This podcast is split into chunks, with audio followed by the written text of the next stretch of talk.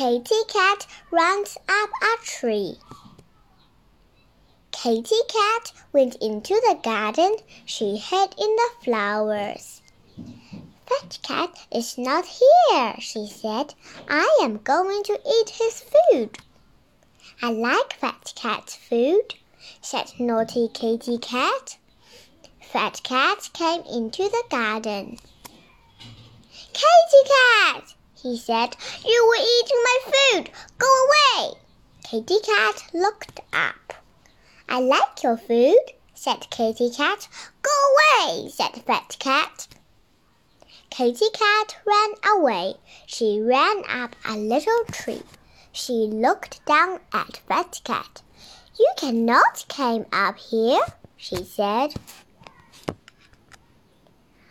I'm coming to get you, said Fat Cat.